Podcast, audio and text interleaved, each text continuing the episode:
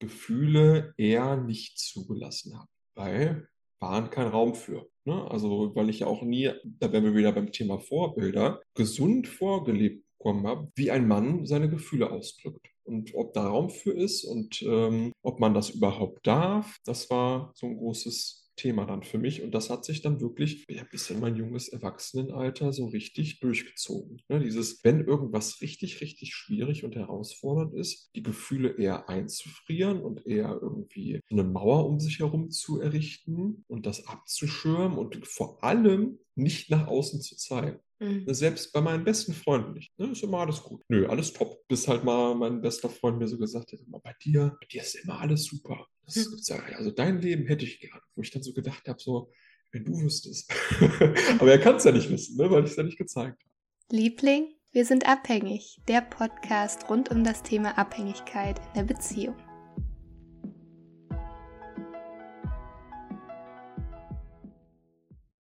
Hallo und herzlich willkommen zur heutigen Podcast-Folge. So schön, dass du wieder dabei bist und es gibt heute ein ganz spezielles Interview für dich und zwar mit Basti. Basti ist mein Partner und ich freue mich sehr, dieses Interview mit dir teilen zu dürfen. Ich habe es in der letzten Folge schon angeteasert.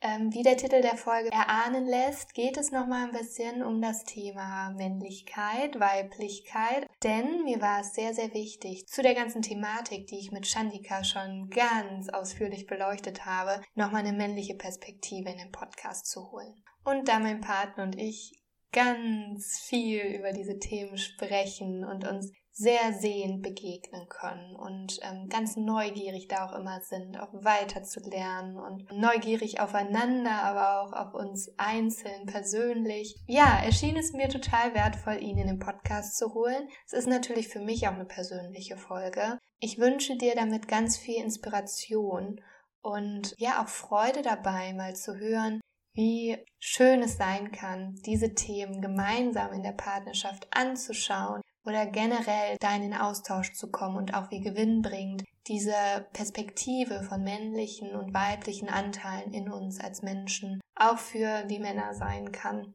Aber ich glaube auch, dass du, wenn du hier weibliche Zuhörerin bist, ganz egal, da ganz viel nochmal für dich raus mitnehmen kannst. Denn ich kann aus der Begegnung mit Basti jeden Tag aufs Neue ganz viel für mich mitnehmen und auch zu sehen mit Mitgefühl, dass egal ob wir jetzt Mann oder Frau sind, dass wir doch durch unsere Ahnen so stark geprägt sind. Und manchmal Muster wie auf Autopilot ablaufen. Und das eigentlich sehr, sehr wenig mit dem zu tun hat, was unser Partner oder unsere Partnerin gerade tut oder ähm, ja, was uns da vielleicht total gegen den Strich geht, sondern dass das vor allen Dingen oft Themen sind, die von früher kommen. Und ähm, dass es auch irgendwie ja ein Weg mit Freude sein kann, wenn wir uns so begegnen. Und ich möchte jetzt gar nicht noch mehr quatschen. Ich wünsche dir auf jeden Fall ganz, ganz viel Freude beim Zuhören und Inspiration und freue mich auf dein Feedback zur Folge. Dann steigen wir mal ein. Dann steigen wir ein. Hallo Basti, schön, dass du hier im Podcast bist, heute zu Gast bei Liebling, wir sind abhängig. Herzlich willkommen. Hallo, schön, dass ich hier sein kann. Wir zwei, wir wollen heute über Männervorbilder oder vielleicht auch fehlende Männervorbilder sprechen. Mhm. Und ja, wie denn so ein gesundes Mannsein eigentlich aussieht, was das vielleicht auch ähm, ja, für Herausforderungen geben kann, mit fehlenden Männervorbildern dahin zu kommen und was das für dich auch bedeutet, heute als erwachsener Mann ein gesunder Mann zu sein oder was gesundes mhm. Mannsein bedeutet. Mhm. Und bevor wir da einsteigen, ähm, stell dich gerne einmal vor, Basti. Wer bist du? Wie kommst du in den Podcast? Warum sitzen wir ja heute? Mhm. Ähm, ja. Ja, ich sitze hier in dem Podcast, weil wir in einer ganz besonderen Beziehung zueinander stehen. Wir sind nämlich ja ein Paar, ne? also ich bin dein Freund. Äh, kurz zu mir, ich werde jetzt in genau einer Woche 30 Jahre alt.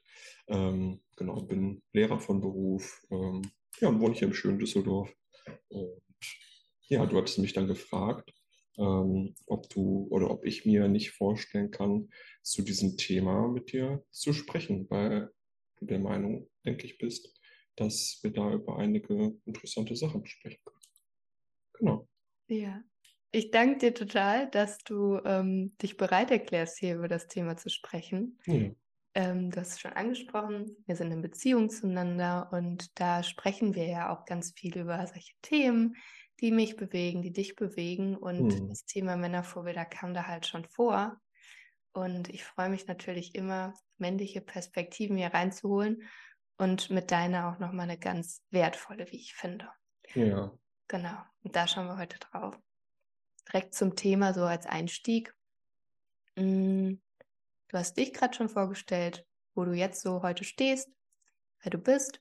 Ähm, aber wenn du jetzt mal nochmal so auf das Thema Männervorbilder schaust, welches Männervorbild würdest du sagen, hat dich denn geprägt? Oder wenn du auch nochmal so ein bisschen drauf eingehst, wo kommst du eigentlich her? Was mhm. hat dich geprägt so?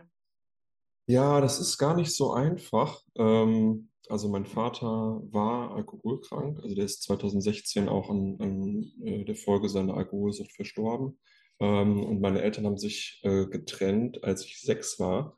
Das heißt, ähm, und mit sechs ist das ja auch erstmal so, dass man vielleicht da erkennt, okay, man hat eine Identität, man ist irgendwie jemand und man versucht sich auch bei anderen Leuten sich was abzuschauen und dann war da niemand. So, ne? Also klar, ich hatte irgendwie einen größeren Bruder, aber so ein richtiges männliches Vorbild hatte ich jetzt nicht wirklich. Ne? Und äh, ich denke mal so gerade so in der frühen Kindheit, Kindheit und Jugend habe ich mir viel irgendwie auch vielleicht ein bisschen von meinem Bruder abgeguckt, ein bisschen so im Freundeskreis geschaut, wie ist das da, auch vielleicht Väter von Freunden sich angeschaut, aber das war immer so weit weg. Und äh, da habe ich mir tatsächlich viel, das hört sich jetzt total lustig an, aber so aus von den Helden aus dem Fernsehen und Büchern, die ich irgendwie gelesen habe oder geschaut habe oder irgendwelche Serien geschaut.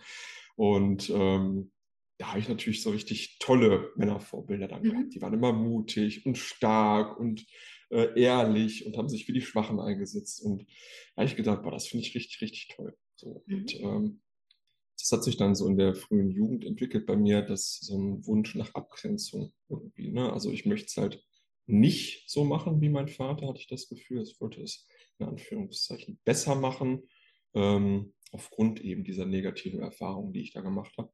Und ja, dann hat sich das halt so ergeben. Und gerade so in der Jugend, äh, würde ich sagen, hat sich das ähm, so ein Stück weit in eine toxischere Richtung bewegt.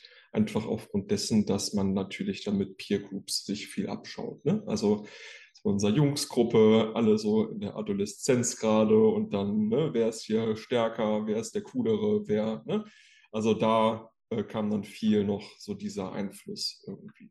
Ne? Also so viel vergleichen, viel irgendwie sehr stark, und ich sage jetzt mal Anführungszeichen, bewusst männlich nach außen sein. Und ja, das kam dann so in der Jugend noch mit dazu. Ne? Aber das, das würde ich sagen, so in der Kindheit und Jugend mhm. waren dann die Vorbilder oder eben die Nicht-Vorbilder, die dann ja auch da waren. Ne?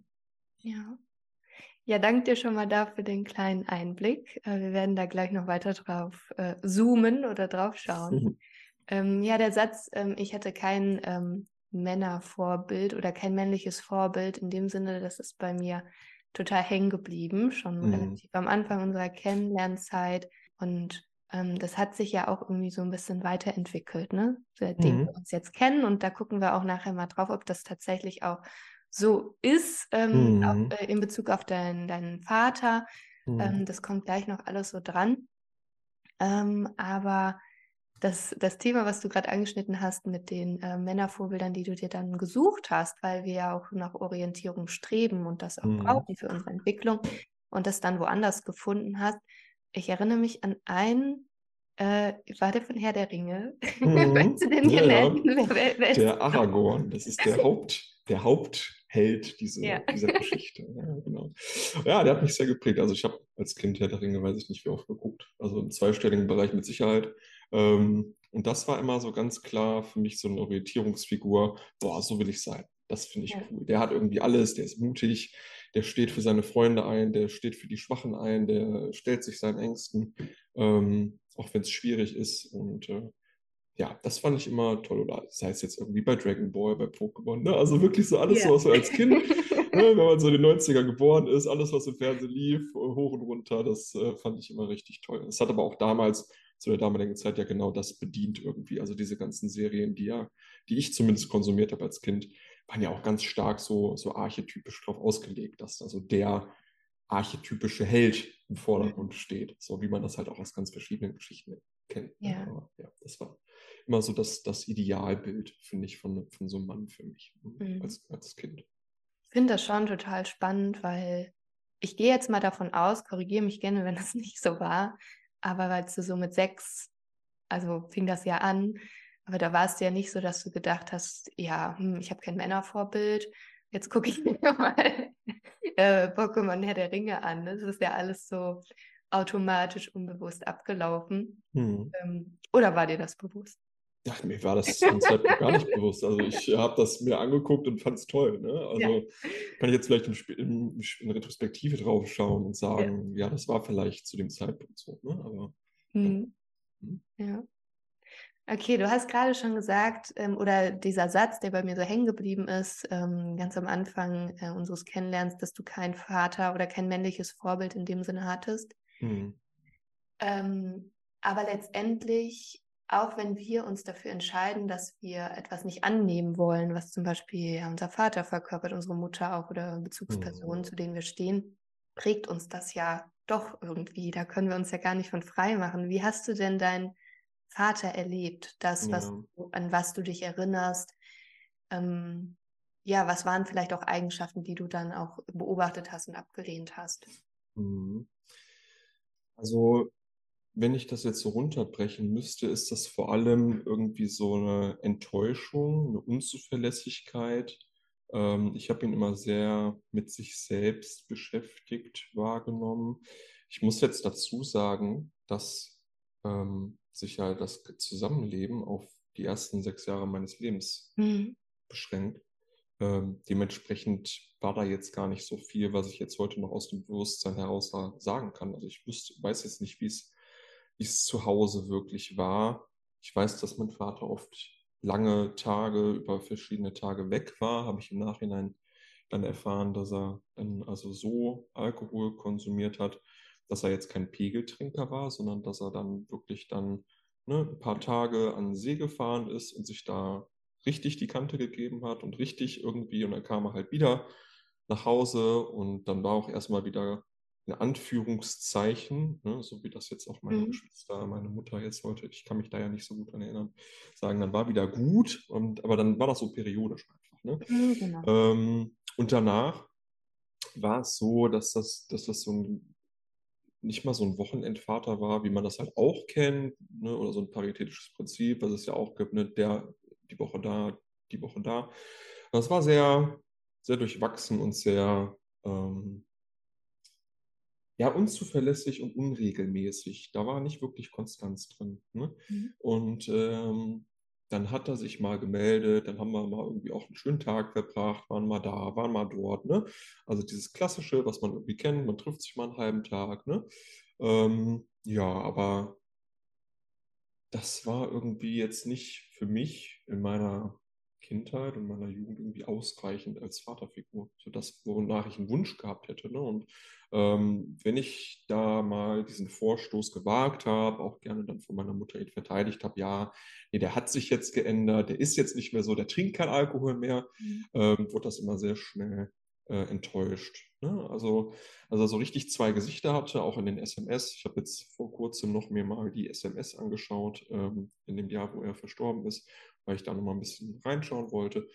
Und das war immer ganz stark zwei Gesichter. Einerseits, du hast genau gemerkt, er trinkt derzeit nicht, er versucht es, davon loszukommen. Dann war es fast so, als würdest du mit einer Anführungszeichen normalen, nicht kranken oder nicht suchtbetroffenen Person sprechen. Ähm, aber du hast auch ganz klar gemerkt, wenn dann um drei Uhr nachts die SMS kam, äh, völlig wirr, in meinen Augen damals völlig wirr. Ähm, ja, das hat mich dann sehr traurig gemacht und ich habe mich auch sehr für geschämt. Also mhm. wenn ähm, es irgendwie darum ging, im Freundeskreisen, ja, was macht dein Papa so? Oder wenn die über ihre Väter gesprochen haben, das ist heute zum Teil noch so, dass ich heute noch nicht gerne drauf schaue und auch nicht gerne das mit anderen Personen teile, dass das ein sehr schambehaftetes Thema für mich mhm. ist. Ne?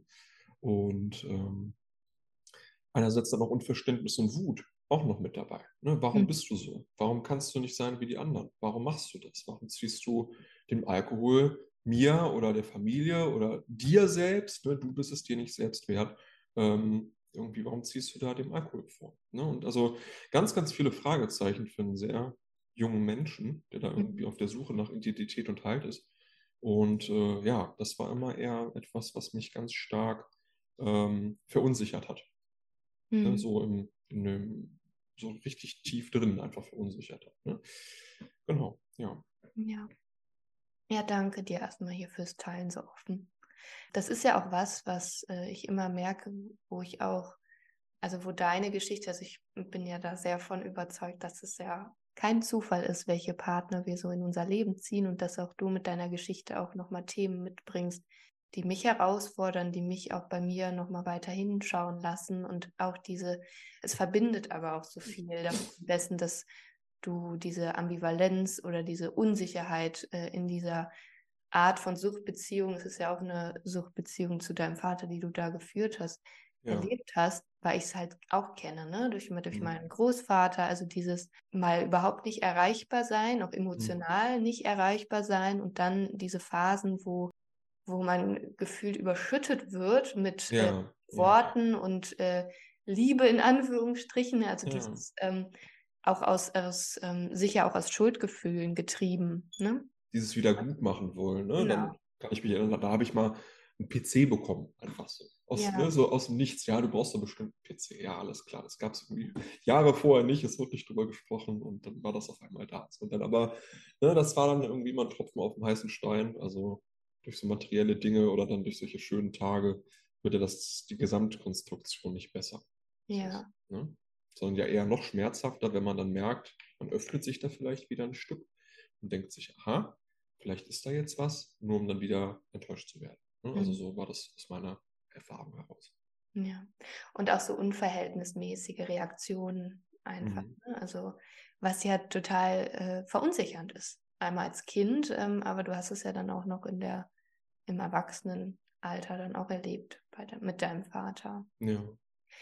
Und ähm, ich, ich finde es auch immer wieder so spannend zu sehen, wie diese Ambivalenz oder diese Unsicherheit, also dieses Muster, dieses, ich spreche immer auch so gern von Atmosphäre, die wir in solchen Beziehungen erleben, dass sich das dann auch äh, in späteren Beziehungen vielleicht zeigen kann. Also dieses Unberechenbare, dieses mal ganz weit weg sein und dann wieder sehr nah sein. Also auch so, ja, einfach diese Unberechenbarkeit in, in Gefühlen, in der, in der Beziehung, in Bindung, würdest du sagen, dass du sowas auch erlebt hast, dann später? Ja. Also, die, dass du dann auch Menschen ähm, ja unbewusst angezogen hast oder mit denen in Beziehung standst, wo diese Atmosphäre irgendwie wieder durchkam, also dieses alte Gefühl? Ja, wenn ich jetzt mal an meine Ex-Freundin denke, passen zwei Stück definitiv irgendwie in dieses Muster rein zwischen irgendwie ähm, ja, hohen Höhen und tiefen Tiefen ähm, und irgendwie dieses Irrationale mal erreichbar sein, ähm, mal nicht.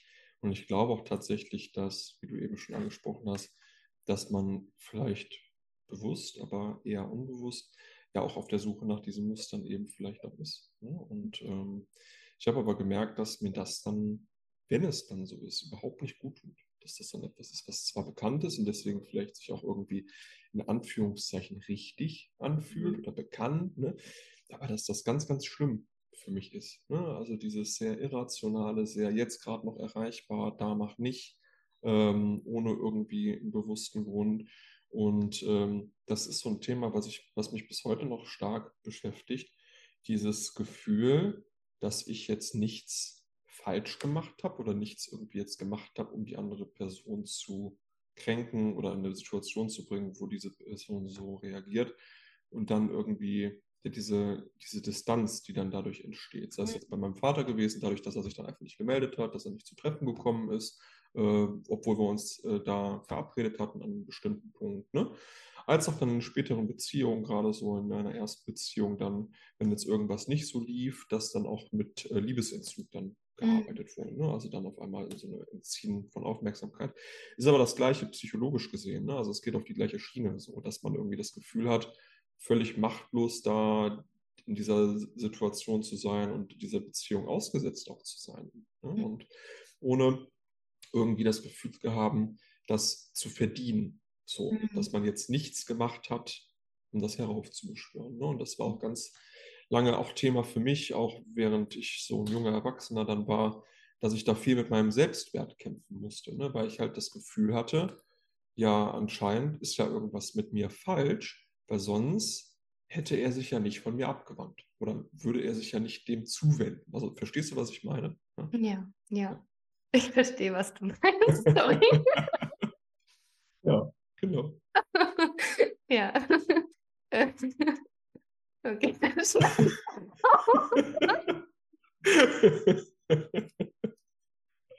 ja, ja. Danke dir.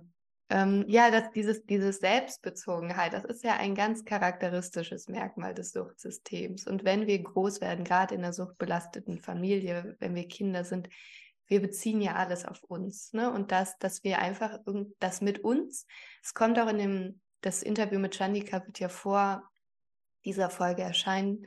Ähm, und die, die es schon gehört haben, haben es dann auch dort ähm, hören können, dass ähm, auch Chandika hat so schön beschrieben, dass sie fest davon überzeugt war, einfach als Kind, ja, mit mir muss ja dann was nicht stimmen. Mit genau. mir ist was falsch oder ich werde bestraft für das, was ich bin. Und ja. das kenne ich auch so gut aus meiner eigenen Familiengeschichte, ähm, auch durch die Scheidung meiner Eltern, dieses auf mich selber das zu beziehen, auch wenn andere im Außen das vielleicht mir sagen, ne, dass es nicht so ist. Äh, also weiß ich nicht, deine Mama wird dir doch bestimmt auch gesagt haben ähm, oder versucht erklärt zu haben, was da abgeht mit deinem Vater, oder? Oder wurde darüber nicht? Nee, ehrlich gesagt nicht. Ähm, nicht so wirklich. Das wurde viel verschwiegen, viel von mir versucht fernzuhalten. Das ist ja etwas, was ich, was ich da ähm, auch dann bei meinem Vater dann durch, durchweg, also bis zu seinem Tod gesehen habe, dass, dass er viel, auch ganz am Ende, ähm, sehr viel reflektiert hat, wofür ich auch extrem dankbar bin und auch jetzt heute deutlich besser darauf schauen kann. Aber dass das immer so ein, so ein Elefant im Raum war, der, über den aber nicht gesprochen wurde. Also ich bin das komplette letzte Jahr durchgegangen, äh, unseren SMS-Kontakt da kam nicht einmal das Wort Alkohol vor, da kam nicht einmal das Wort Sucht mhm. vor, da kam nicht einmal das Wort, ne, so, das wurde umschrieben, das wurde irgendwie umgangen, ähm, aber das war etwas, was nie wirklich Thema war, so und ähm, ich würde auch sagen, dass das als, also als sich meine Eltern dann geschieden haben, das war ja vor allem wegen der Alkoholsucht äh, mhm. äh, meines Vaters, so wie ich das später herausgehört habe, ne, weil er natürlich dann auch nicht nett zu meinen Geschwistern war, nicht nett zu meiner Mutter war und so weiter und so fort. Ähm, das wurde immer alles von mir weggehalten irgendwie. Ne? Und gerade weil sich dann ja solche Fragezeichen in meinem Kopf gebildet haben, ja, warum ist das denn jetzt alles so? Liegt es an mir? Habe ich was falsch gemacht?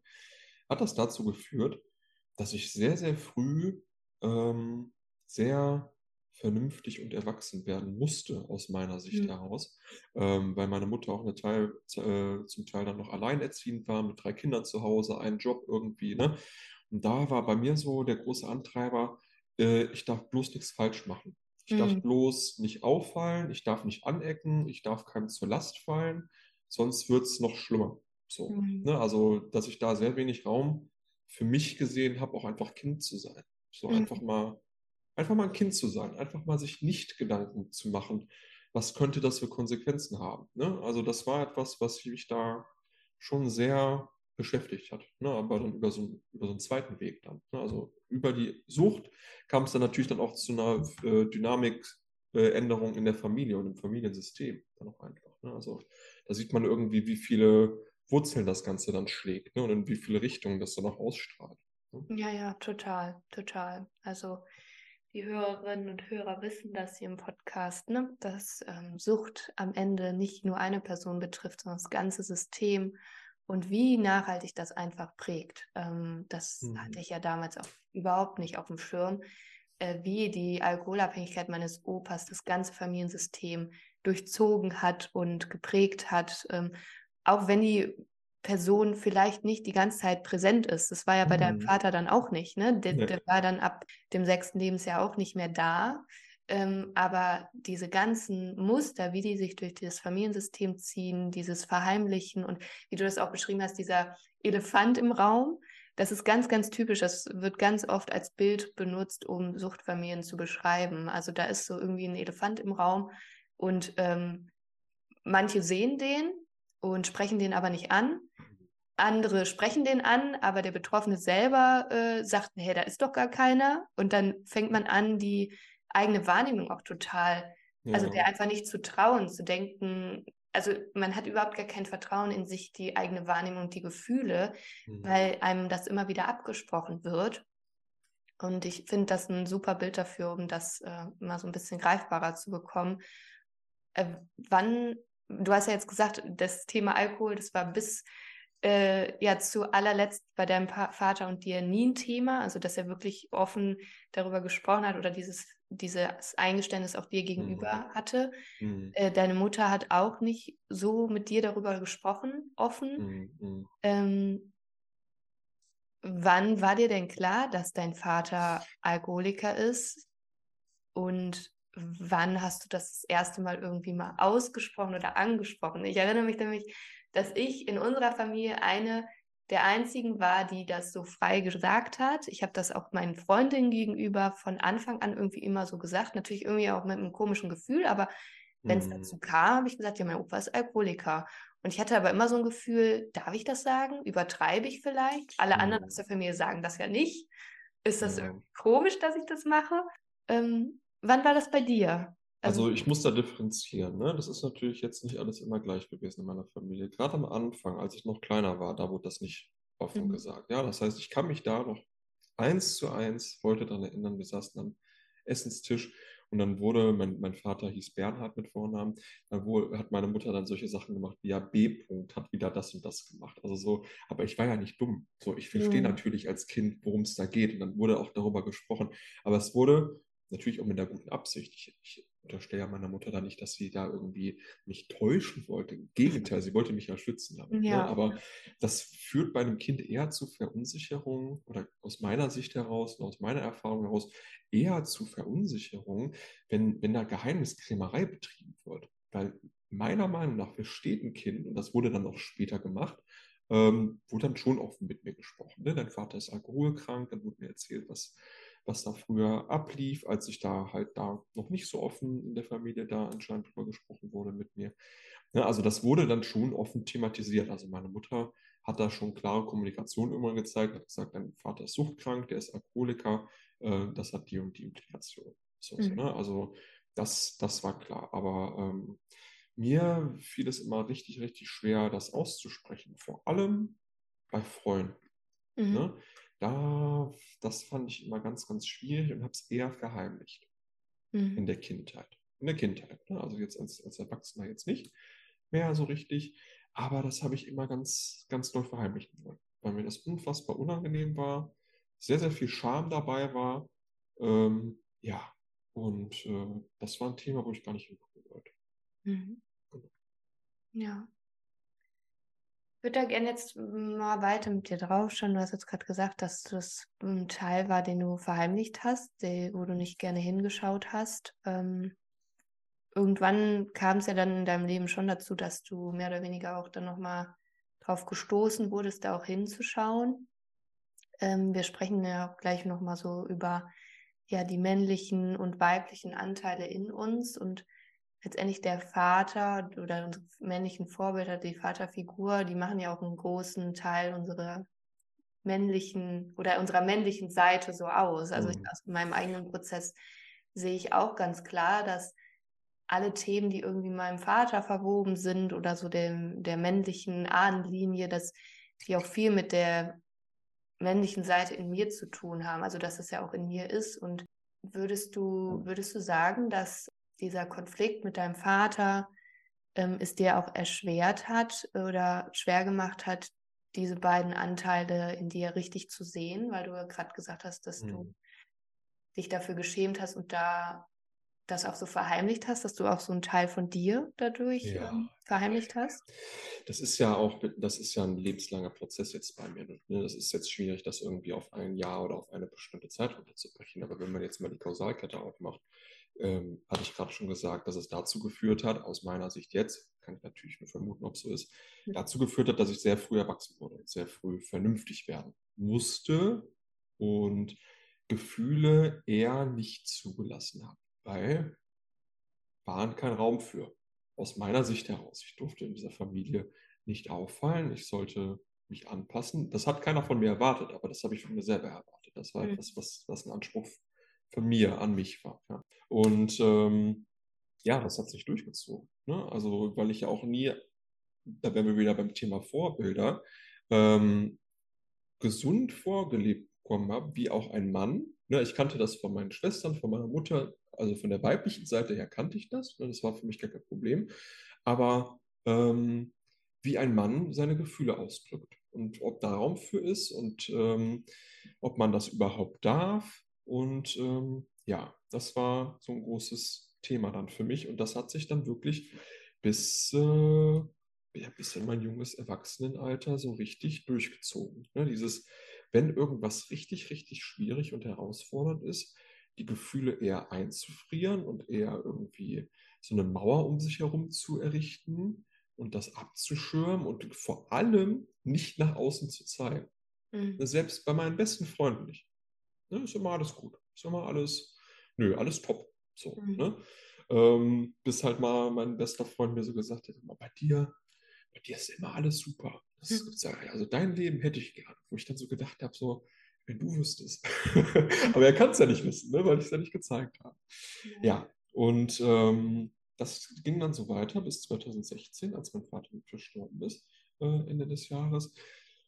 Und ich würde jetzt in Retrospektive sagen, dass das schon sehr, sehr traumatisch für mich war, das Ganze. Ne? Also ich bin ja Einzelkind von meinem Vater gewesen, musste mich da komplett alleine drum kümmern. Ähm, mein Opa, ähm, über den kann man da vielleicht auch noch ein paar Worte verlieren. ähm, O-Ton war, ja, der Sebastian, der soll sich darum mal kümmern. Ich habe da ja nichts mit am Hut. Ne? Also, weil sein eigener Sohn verstorben ist. Ähm, kurzer Diskurs vielleicht, äh, Exkurs zu meinem äh, Opa, der ist halt auch ein Nachkriegskind im zerbombten Köln groß geworden. Der war halt immer sehr, sehr stark geprägt von, dass Männer gar keine Gefühle zeigen. Dass es totaler Schwachsinn ist, das ist Gefühlsduselei. Damit kann man nichts anfangen. Und äh, wenn ich mich dann auch, ne, ich meine, Opa ist ja genauso ein männliches Vorbild oder kann ein männliches Vorbild ja. sein wie ein Vater. Ne? Um auch vielleicht dann so ein bisschen zu verstehen, wie auch mein Vater in die Sucht gekommen ist. Ist jetzt für mich nur Vermutmaßung, ja, aber das war halt ein total gefühlsloser oder ein keine Gefühl zeigender Mensch. So, ne? Ja, das verstärkt das vielleicht auch noch ein bisschen. Und äh, als mein Vater dann verstorben ist, dann habe ich diese Trauer auch erstmal beiseite geschoben. Ne, das war dann klar, ich habe geweint, klar, das war irgendwie traurig, ein paar Wochen. Aber ich war im Studium. Ich musste natürlich dann mein Studium weitermachen. Das war alles für mich damals viel wichtiger. Ich muss erstmal funktionieren. Ne? Also dieser Glaubenssatz, ich muss funktionieren, ich darf keine Gefühle zeigen und das muss jetzt hier alles weitergehen. Mhm. Ne? Bloß nicht aufhören. So.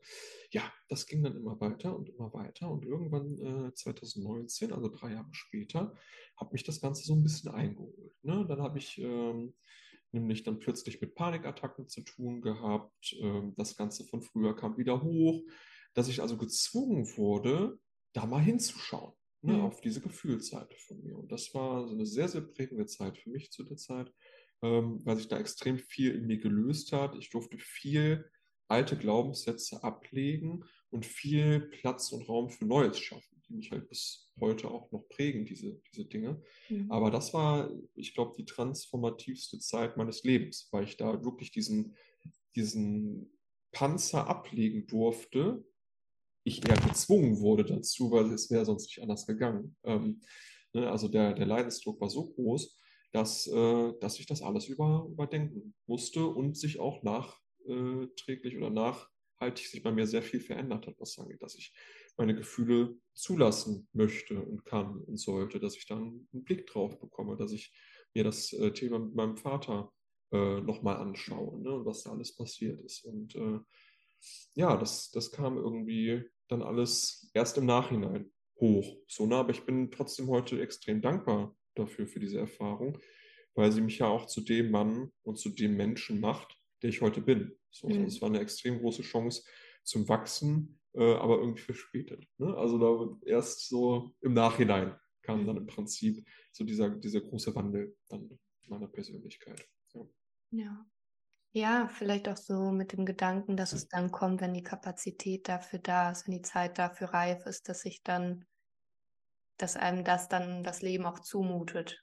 So in dem Mhm. Vertrauen, dass es dann getragen werden kann oder dass wir dann damit auch umgehen können und da hinschauen können. Mhm. Und du hast gerade nochmal schön diesen generationsübergreifenden Aspekt reingebracht. Ich finde das so spannend. Ich kenne das ja auch von mir selber. Also es sind so, du hast gesagt, ne, dein, dein Opas äh, Nachkriegsgeneration, äh, nee, Kriegsgeneration, dass dein Vater ähm, dadurch auch geprägt worden ist, ähm, dass ganz gewiss auch ähm, sein Umgang mit Gefühlen oder Nicht-Umgang mit Gefühlen geprägt hat und somit auch ähm, ja die Suchtentwicklung. Und, und du hast es ja auch beschrieben, dass du in, bei deinem Vater das abgelehnt hast, ne, so wie er Mhm. ist. Und trotzdem übernehmen wir unbewusst so viel auch von unseren Vorbildern, obwohl wir was ablehnen. Ne? Also Mhm. dieses nicht fühlen können oder das sich weich zeigen nach außen, was du ja dann auch irgendwo mitgenommen hast, Mhm. was dann aber nochmal äh, dir vor die Füße gelegt worden ist. Mhm. Ähm, und ich kann mir vorstellen, auch so aus, wir sprechen ja hier nicht das erste Mal, wir haben auch vorher Mhm. schon mal miteinander gesprochen, ähm, dieses funktionieren müssen. Und wenn Ja. Dann Panikattacken kommen, Angstzustände und wirklich dieses Ausgeliefertsein und dieses, diese Bestätigung, ich funktioniere jetzt gerade nicht, obwohl ich Mhm. eigentlich in mir dieses, diese tiefe Überzeugung, dieses Glaubensmuster habe, ich muss funktionieren, ich muss muss stark sein und der Mhm. Körper sagt, nö, Ja. ich, ich mache das jetzt nicht mehr. Ne? Und da so völlig ja, in die Fresse, so ist es jetzt und ich funktioniere nicht mehr und damit dann Mhm. konfrontiert zu werden als Mann und dieses ähm, Männerbild, was, was du dir dann vielleicht erschaffen hast oder denkst, so muss das sein, so muss ich funktionieren. Voll der Versager.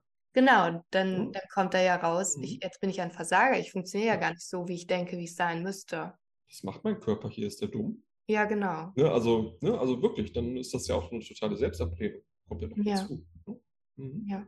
Auch mal, mal klar zu bekommen, wie wir da eigentlich über uns selber denken und Ja. wie wir mit uns da umgehen. Total hart und Ganz wenig verurteilend. Selbstliebe mit dabei. Mhm. Genau, und ähm, ich, ich kann mir gut vorstellen, dass das auch Gedanken waren, die deinen Vater ereilt haben Ja, ähm, in seiner. Sucht, ne? Und dann diese Schuldgefühle und all das, ähm, also diese Weichheit mit sich selbst, und da sind wir jetzt wieder bei den inneren weiblichen Anteilen in uns, die ja auch integriert werden dürfen, angeschaut werden dürfen.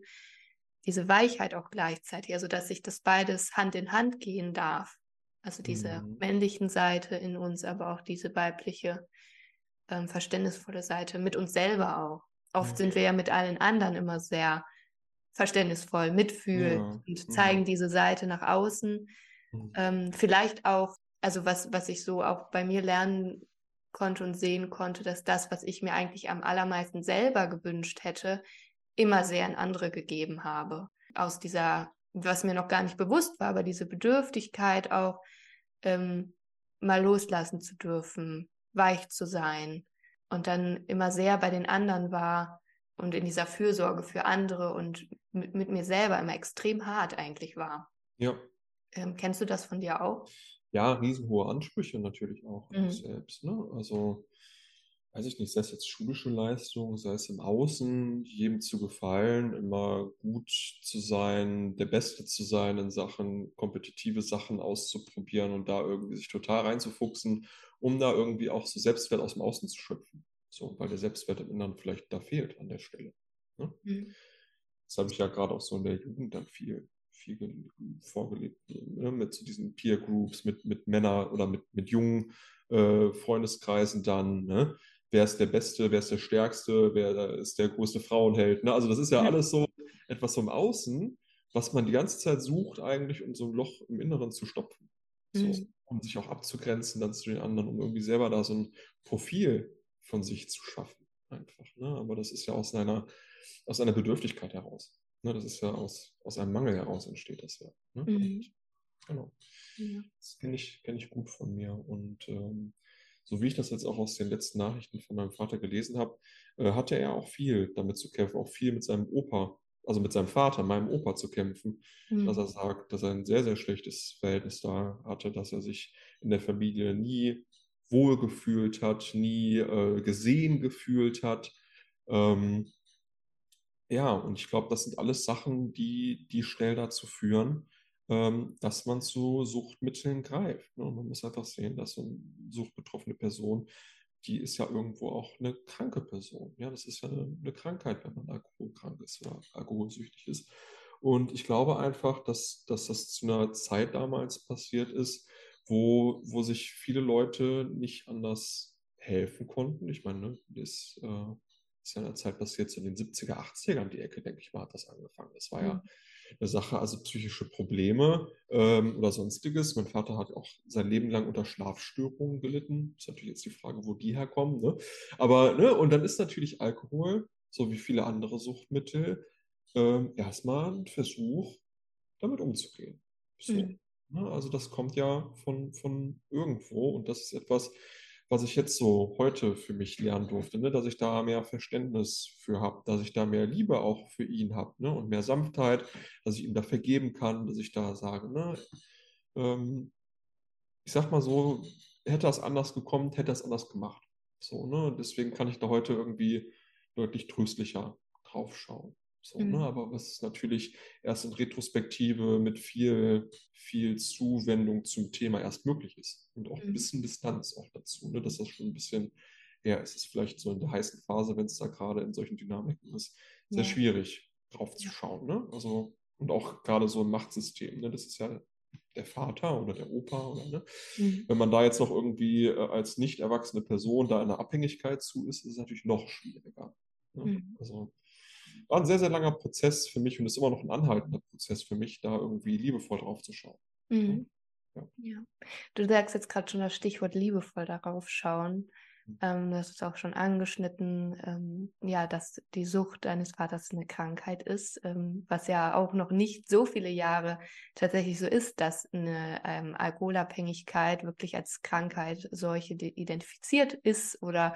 ähm, auch anerkannt ist. Aber letztendlich Gefühle, die nicht gefühlt werden, münden am Ende ja immer in einer Krankheit. Mhm. Und ich finde, die Sucht ist eine Form, ähm, wie sich das in einer Erkrankung zeigen kann. Du hast jetzt schon davon gesprochen, mit den, ähm, mit den Panikattacken, mhm. der Angststörung, ähm, was ja auch eine Erkrankung ist, auch ausgelöst durch ähm, ja, ähm, Gefühle, die nicht äh, da sein durften über Jahre. Mhm. Wenn du jetzt darauf schaust, was bedeutet denn heute für dich gesundes Mannsein, wenn du jetzt sagst, ja, was, was macht, ein, macht einen gesunden Mann für dich aus und mhm. wie bist du da vielleicht auch hingekommen? Du hast jetzt gesagt, dann kam das, äh, in welchem Jahr kam das hoch mit den, dass das Thema nochmal für dich auf den Tisch kam? Äh, 2019 circa. Genau. Mhm. Und da hast du ja dann bist ja losgegangen, hast was gemacht. Was hast du gemacht, ja. um dahin zu kommen, wie du jetzt bist? Und wo würdest du sagen, was ist für dich gesundes Mannsein? Wie komme ich dahin? Ich würde das nochmal differenzieren, um jetzt vorher, also nicht direkt auf gesundes Mannsein, sondern gesundes Menschsein erstmal mhm. zu kommen. Ich finde, da Mann und Frau sind da erstmal zweitrangig. Mhm. Ähm, und da ist vielleicht ganz grundlegend äh, für mich wirklich erstmal einen gesunden Zugang zu den eigenen Emotionen und Gefühlen zu haben und vor allem auch in Selbstliebe zu leben. Das hört sich jetzt so abgedroschen an, ne, wenn man das ja überall liest, Selbstliebe und aber das ist einfach, das ist einfach, finde ich, die Basis für alles. Ne? Also ein Annehmen von sich selbst, dass man erstmal sagt, ich bin gut, so wie ich bin, ich bin okay, so wie ich bin und ich habe mich sehr lieb, so wie ich bin. Ne? Und das ist etwas, was mir in der ersten Zeit ganz schwer gefallen ist, aber der erste wichtige Schritt war, um dahin zu kommen. So, ne? ähm, wie ich damals dazu gekommen bin, ich habe einerseits ähm, eine Gesprächstherapie äh, damals gemacht, die mir da sehr geholfen hat. Und vielleicht noch einen kleinen Exkurs hier zu machen. Ähm, meine Therapeutin hatte mich damals gefragt, ja, was, was sehen Sie denn oder was denken Sie denn, wenn Sie an Ihren Vater denken? Und da war in meinem Kopf einfach so ein riesengroßes schwarzes Loch, was irgendwie mhm. total gruselig war anzusehen. Also es war für mich im Nachhinein so total sinnbildlich einfach für diese ganze Thematik, ne? Mhm. dass irgendwie alles so verschlingt und irgendwie auch etwas ist, was man ungern anschaut und da viele Fragezeichen sind. Ähm, Genau. Und äh, die hat mir tatsächlich sehr gut geholfen. Aber was ich auch viel gemacht habe, ist tatsächlich so mich mit äh, Spiritualität und solchen Themen halt auseinandergesetzt. Ne? Also angefangen zu meditieren, Yoga zu machen, äh, Bücher zu lesen zu eben diesen Themen. Ne? Und mich da wirklich auf die Reise mal zu machen, wer bin ich eigentlich? Was bin ich? Äh, was macht mich da aus? Äh, und wie kann ich gut mit mir leben? So, und das ist irgendwie etwas, ähm, was ich ändern möchte. Ne? Und das waren so die Schritte, die ich dann eingeleitet habe. Und ähm, jetzt zum bewussten oder zum gesunden Mann sein. Ich bin ja selbst Biologe, deswegen sehe ich das ein bisschen aus mhm. biologischer Sicht auch, ne? Testosteron so als das männliche Hormon. Ähm, mir ist es ganz wichtig, dass man, dass man Mann sein darf. So, dass das, dass das nicht verpönt ist, dass das, das regt mich tatsächlich auch ein bisschen auf in, in manchen Diskursen derzeit, dass männlich schnell mit toxisch verglichen wird. Ähm, da denke ich an etwas, was du mir ganz am Anfang mal gesagt hast, was ich sehr spannend fand. Um jemanden als toxisch zu bezeichnen, muss man irgendwie am anderen Ende des Spektrums von, von der Toxizität irgendwie stehen. Ähm, ich finde, das, das, das führt zu nichts. Ähm, für mich gehört dazu, wirklich so, so, eine, so eine starke Energie zu haben, ehrgeizig zu sein, aber auch sehr aufrichtig dabei, geradlinig ein Ziel vor Augen zu haben, verantwortungsbewusst zu sein für sich, aber auch für seine Lieben um ihn herum. Ähm, all das, ne? also wirklich dieses, dieses so, so Power nach vorne einfach. Das ist für mich mhm. so ein Teil vom, vom wirklich vom Mannsein, der ähm, auch nicht so konträr zu dem ist, wie ich, wie ich lange Zeit irgendwie Mannsein definiert mhm. habe. Aber ich würde das ganz, ganz gerne ergänzen, nämlich auch was auch dazu gehört, ist halt die Kehrseite der Medaille. Ne? Also auch wirklich mal Schwäche zuzulassen, Fehler einzugestehen, auf Leute zuzukommen, sich entschuldigen zu können, von seinem in Anführungszeichen hohen Ross runterzukommen. Auch weibliche Anteile in sich stark anzunehmen, ne? diese weiche Seite zu sehen, irgendwie sich selbst da auch mal zu, zu verzeihen, anderen zu verzeihen. Ne? Also das in so ein Gleichgewicht zu bringen. Also auf der einen Seite zieht für mich diese männliche Energie, das spüre ich für mich heute noch, so ein richtiger Antreiber, so richtig nach vorne, Tatendruck, bam, bam, bam, ich muss jetzt hier Sachen machen. So, ne? Also es muss so richtig nach vorne gehen einfach. Aber, äh, ne? aber auf der anderen Seite auch so, ja, du darfst jetzt auch mal, darfst jetzt auch mal eine Pause machen, darfst jetzt auch mal lieb zu dir sein, darfst jetzt auch mhm. mal einen Schritt zurückfahren. Ähm, und das Ganze irgendwie auch kombiniert, gerade so im Umgang mit anderen Personen, so wirklich so Verantwortung für sich selbst, für andere Personen zu übernehmen, auf die zuzugehen, sich um die zu kümmern, aber das als immer aus einem vollen Glas heraus. Erstmal gucken, dass man bei sich selbst gut gesettelt ist und da wirklich drin steht und dann äh, gerne dann noch auf andere schauen. Ne? Also wichtig im Umgang mit, mit, mit Menschen ist wirklich da für mich nochmal so eine geradlinige und klare Kommunikation einfach. Ne? So Ehrlichkeit und Loyalität das sind alles so, so Werte, die ich da mit einem gesunden Mannsein irgendwie verknüpfe. Mhm. Genau. Ja, danke schön für die beiden Ausführungen. ähm, mich würde noch interessieren, du hast jetzt ganz viel, ähm, ja, das, das Wort Mannsein ist nochmal benutzt, aber gerade ganz am Anfang hast du ja auch vom Menschsein gesprochen. Mhm. Und ähm, das finde ich auch irgendwie nochmal sehr wichtig anzuschauen, dass wir am Ende ja alles Menschen sind. Ja, total. Dass diese, ähm, je nachdem, ne, wo wir uns da verorten, dass diese männliche oder weibliche Energie in uns einfach ein bisschen stärker ausgeprägt ist. Ich würde jetzt behaupten, dass es bei mir die weibliche Energie ist. Da können wir ja gleich auch mal drauf schauen, wie du, wie du das auch in Beziehungen erlebst, was sich da vielleicht auch herausfordert, ähm, auch ähm, in Bezug auf unsere Beziehung. Ähm, aber am Ende sind wir ja alles Menschen. Ja. Und wir haben beide Anteile in uns.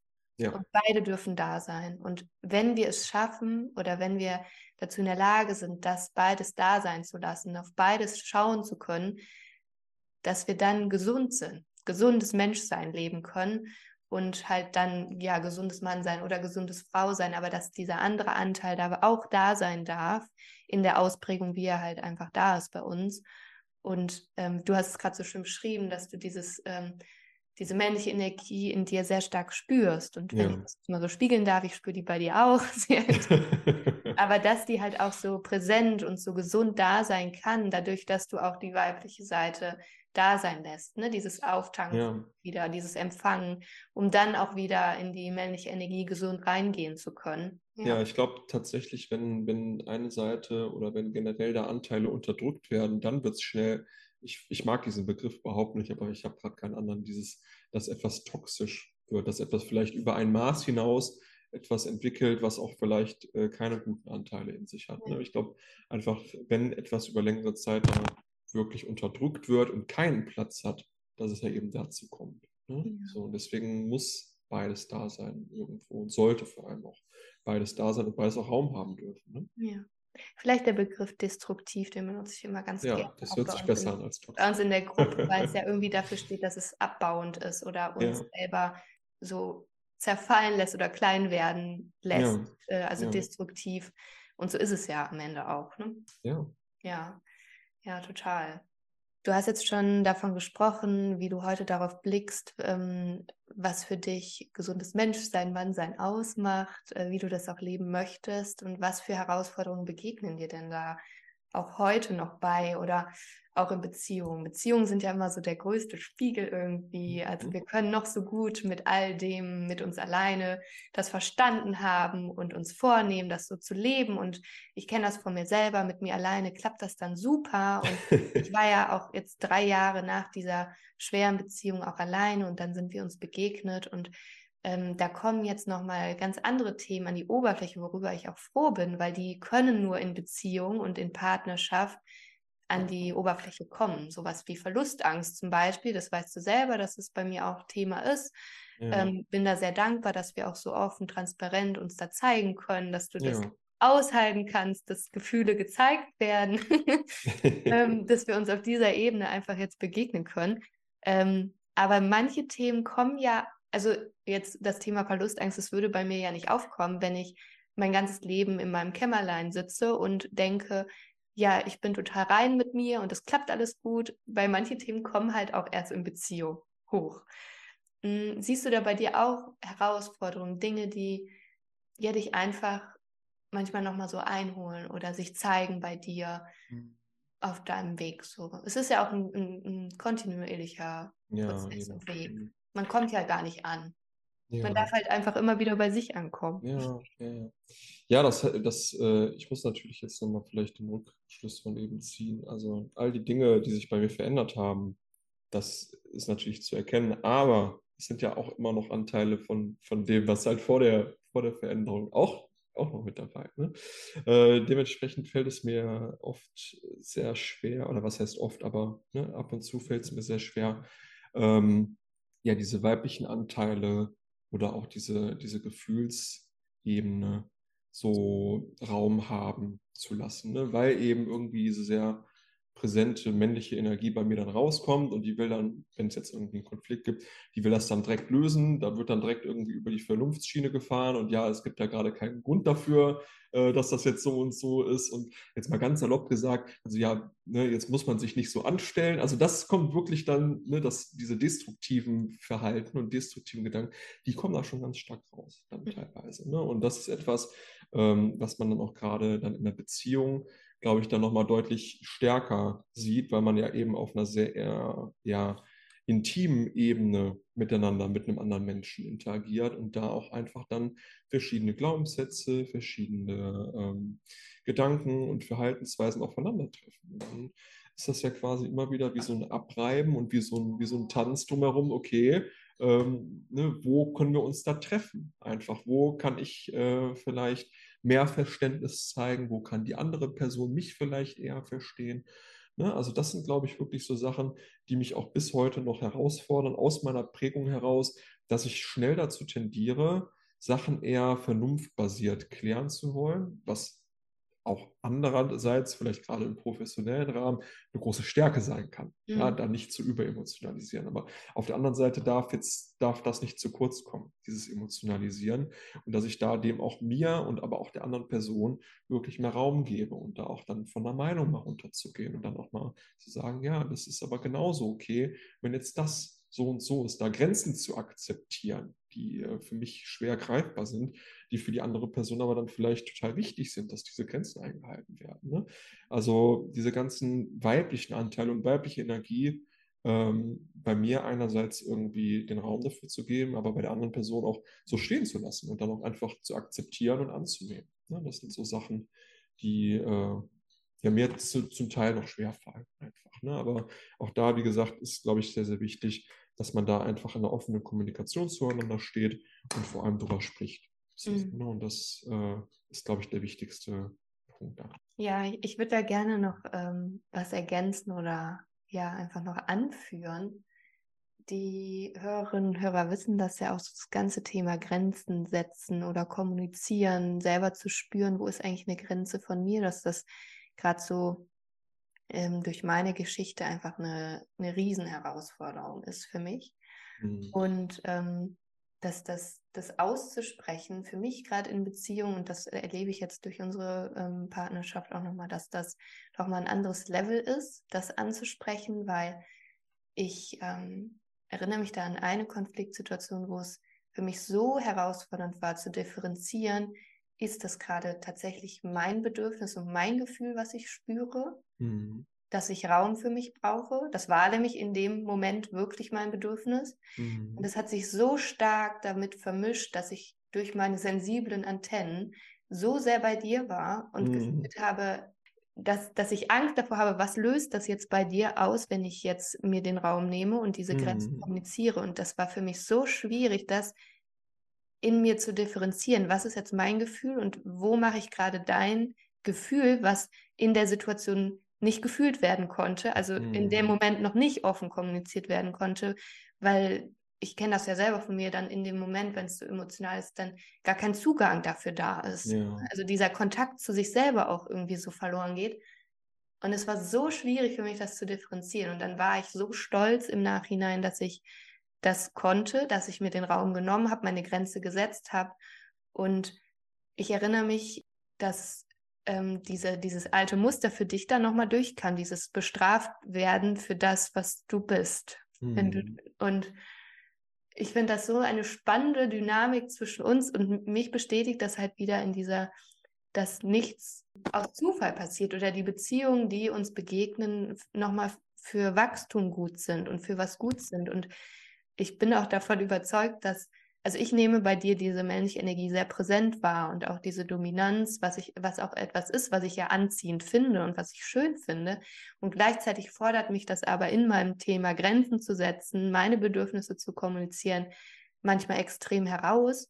Mhm. Aber ich denke mir, dass ich ein Partner wie dich jetzt dem begegnet bin und wir uns auch auf dieser Ebene begegnen können, weil ich halt vorher schon mir Themen angeschaut habe und mhm. mutig jetzt ähm, da mehr Kontakt zu habe, das zu kommunizieren. Aber gleichzeitig ist es dann trotzdem manchmal sowas von schwer. Und ich denke mir, ich werde hier überhaupt nicht gesehen. Das ist doch so unfair. Und dann fühle ich mich ganz oft nochmal in dieser kleinen Jill wieder, in dieser mhm. Opferhaltung und denke mir so, nein, du bist ja für dich selber verantwortlich und zeig dich damit. Und gleichzeitig aber zu sehen, dass es dann auf deiner Seite vielleicht auch nochmal Themen aufwerfen kann. Mhm. So, also das finde ich mhm. so spannend und ich bin so dankbar darüber oder dafür, ähm, dass wir diese offene Kommunikation leben können und dass du ähm, für dich auch schon Schritte da gegangen bist, das auch zu fühlen, weil dann auch in diesen Konfliktsituationen löst sich ja auch total viel auf, wenn wir dann über die Gefühle sprechen, was in uns ausgelöst worden ja. ist. Und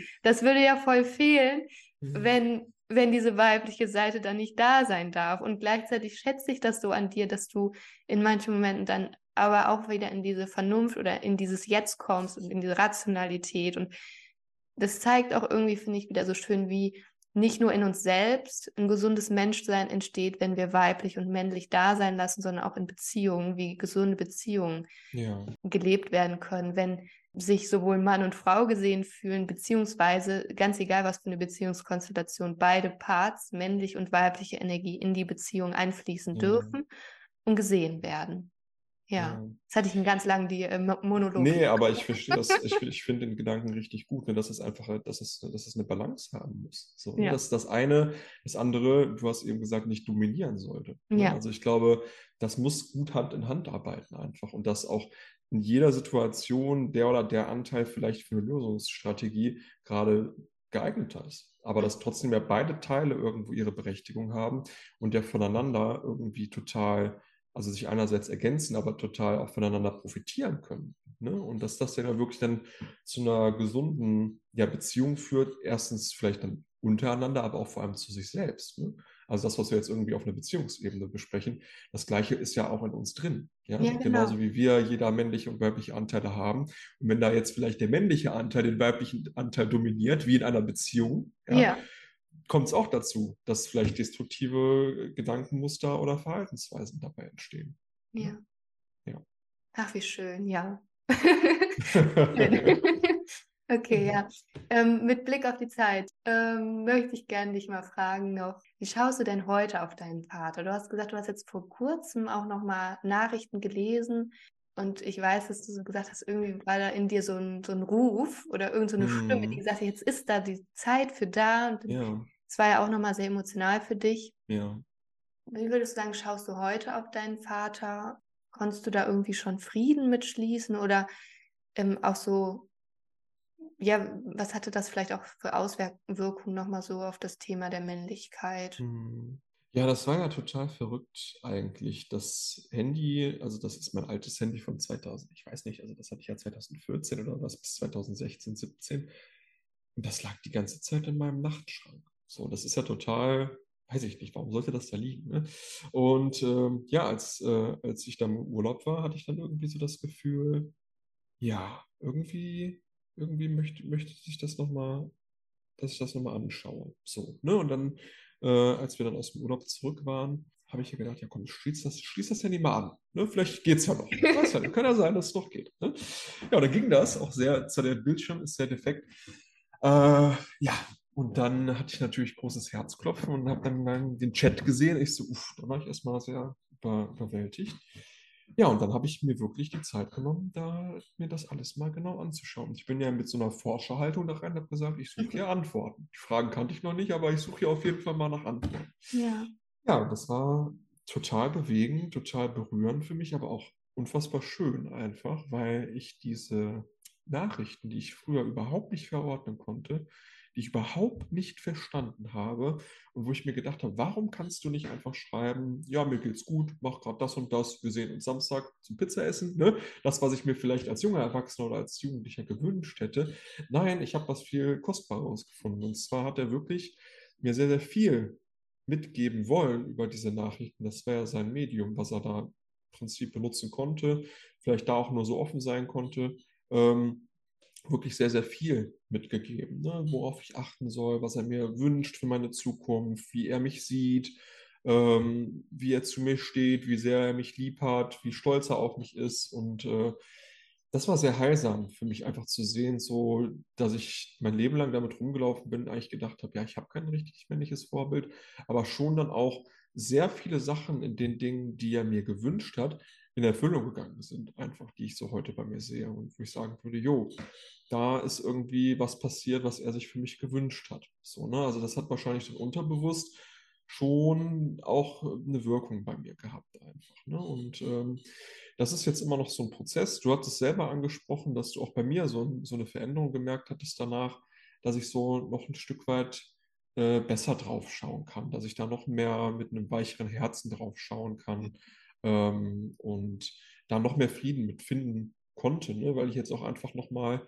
da den Blick drauf gewandt habe. Ne? Und wenn ich jetzt heute dran denke, sehe ich nicht mehr dieses schwarze Loch, dieses alles einnehmende Loch, was ich jetzt vielleicht, als es so ganz aktiv war, ja, sondern eher so Dankbarkeit dafür, ne? dass ich daran wachsen durfte, dass ich da nochmal die Beziehung zu ihm neu definieren durfte, dass ich da ja, mit, einem, mit, mit Liebe auch einfach drauf schauen kann. Ne? Und das war für mich dann nochmal ganz, ganz wichtig. Ne? Also ich habe mein ganzes Leben lang irgendwie bin ich damit rumgelaufen, äh, mit, mit Wut, mit Scham, mit Unverständnis, mit Enttäuschung.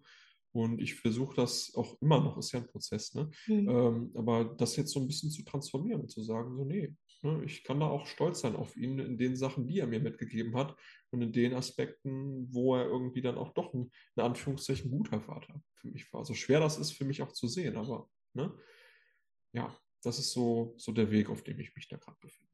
Ja, danke dir. Danke dir da für deine Offenheit in dem Punkt auch. Und du hast ähm, ja gesagt, dass du von ihm auch viel mitgenommen hast. Und das spannt ja nochmal so schön den Bogen zum Anfang, als du gesagt hast, oder als auch dem Anfang unserer Begegnung, äh, wo du ganz klar gesagt hast, ich habe kein männliches Vorbild in dem Sinne gehabt.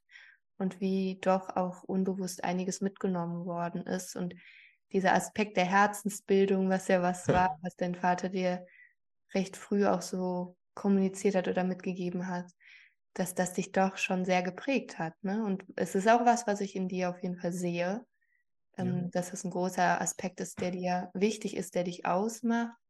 Und das ist ja schon was ist, was er dir mitgegeben hat, eine Ressource, ja. so die du aus diesem männlichen Vorbild irgendwie mitnehmen konntest.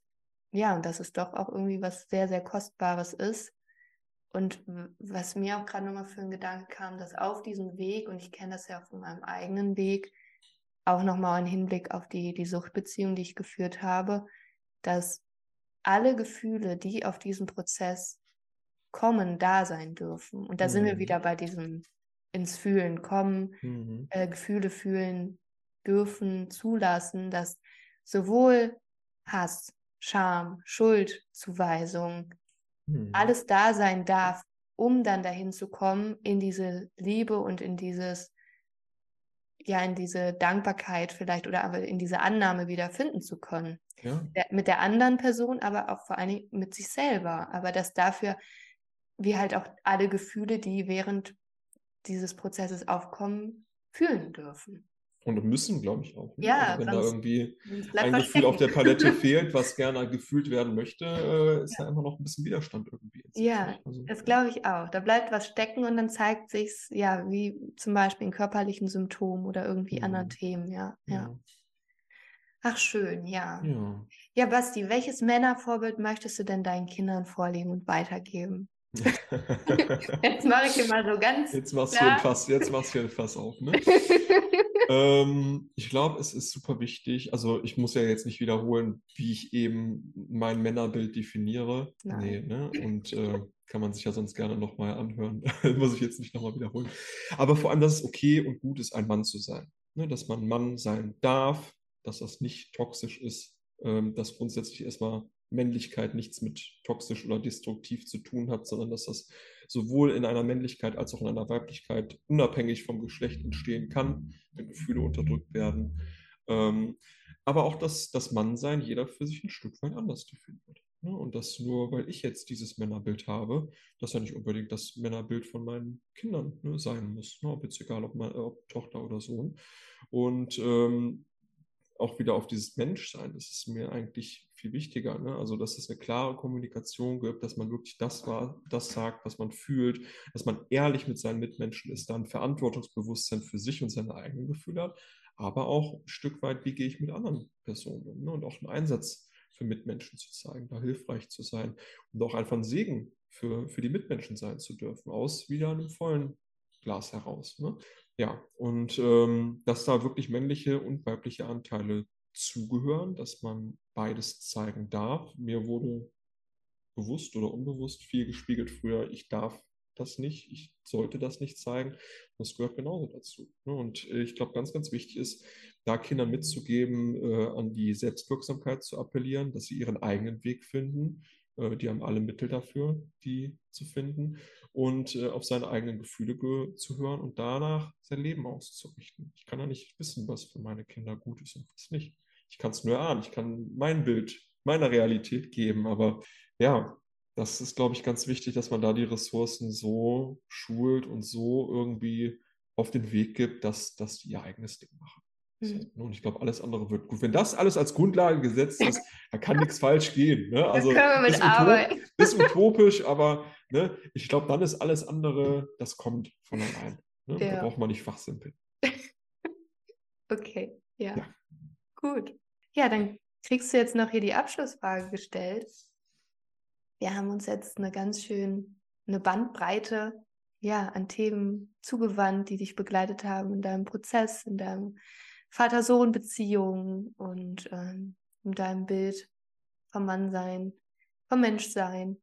Und was würdest du sagen jetzt, Basti, wenn du jetzt auf diese ganze Beziehung zu deinem Vater nochmal schaust, die ja eine Suchtbeziehung in einer Form war oder auch ist? Was ist dein Potenzial dahinter, da nochmal hingeschaut zu haben? Und was ist so das, worauf du mit Dankbarkeit blickst in der Beziehung? Ja, wenn wir uns runterbrechen, wäre ich ja ohne diese Suchtbeziehung überhaupt nicht der Mensch, der ich heute bin. Kein Stück. Ja, das heißt, das war ja etwas, was sich so tieflegend in meinem äh, Leben manifestiert hat, dass ich jetzt gar nicht sagen könnte, wo ich da anfange. Ne? Also ich sehe es einfach als Riesenchance für mich, mich extrem unbequemen Dingen zu stellen, ähm, die das Leben mir jetzt über diese Art und Weise auf den Teller gebracht hat, ähm, die mich aber auch da sehr stark haben wachsen lassen und auch äh, meine Persönlichkeit haben bilden lassen, die mir vielleicht dann auch in Zukunft natürlich in anderen herausfordernden Situationen ja total helfen. Und auch in meinen jetzigen Beziehungen, dass ich da auch in dieser äh, Abgrenzung zur Suchtbeziehung äh, weiß, was mir in Beziehungen wichtig ist und wie ich gesunde Beziehungen leben möchte. Ne? Deswegen ähm, bin ich dafür, so blöd das jetzt klingt, sehr, sehr dankbar eigentlich. Ne?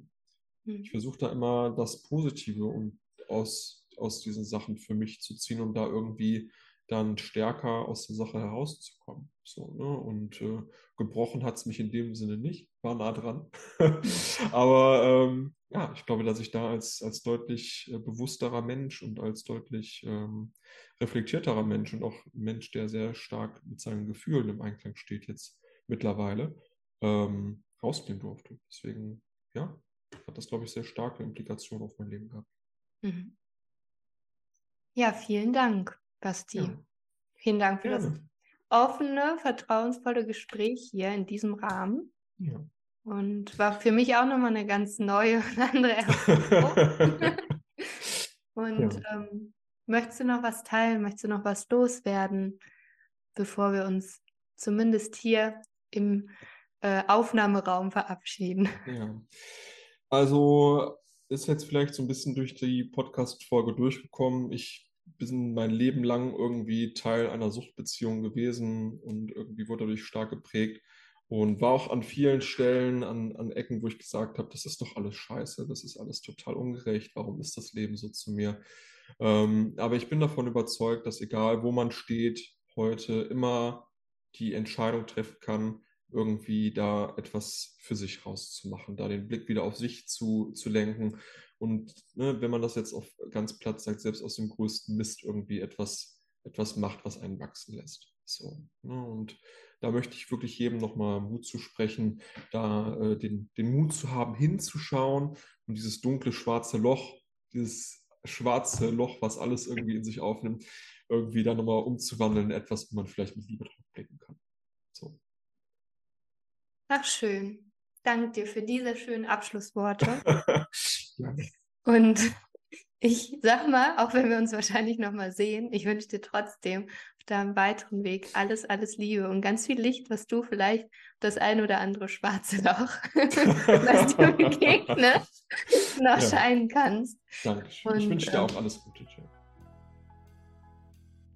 Wenn diese Folge dir gefallen hat und auch der Podcast dir eine wertvolle Unterstützung ist, dann teile ihn super, super gerne und schenke ihm eine 5-Sterne-Bewertung auf iTunes, damit wir gemeinsam noch mehr Menschen mit diesem Thema erreichen können und auf ihrem Weg aus der Co-Abhängigkeit unterstützen.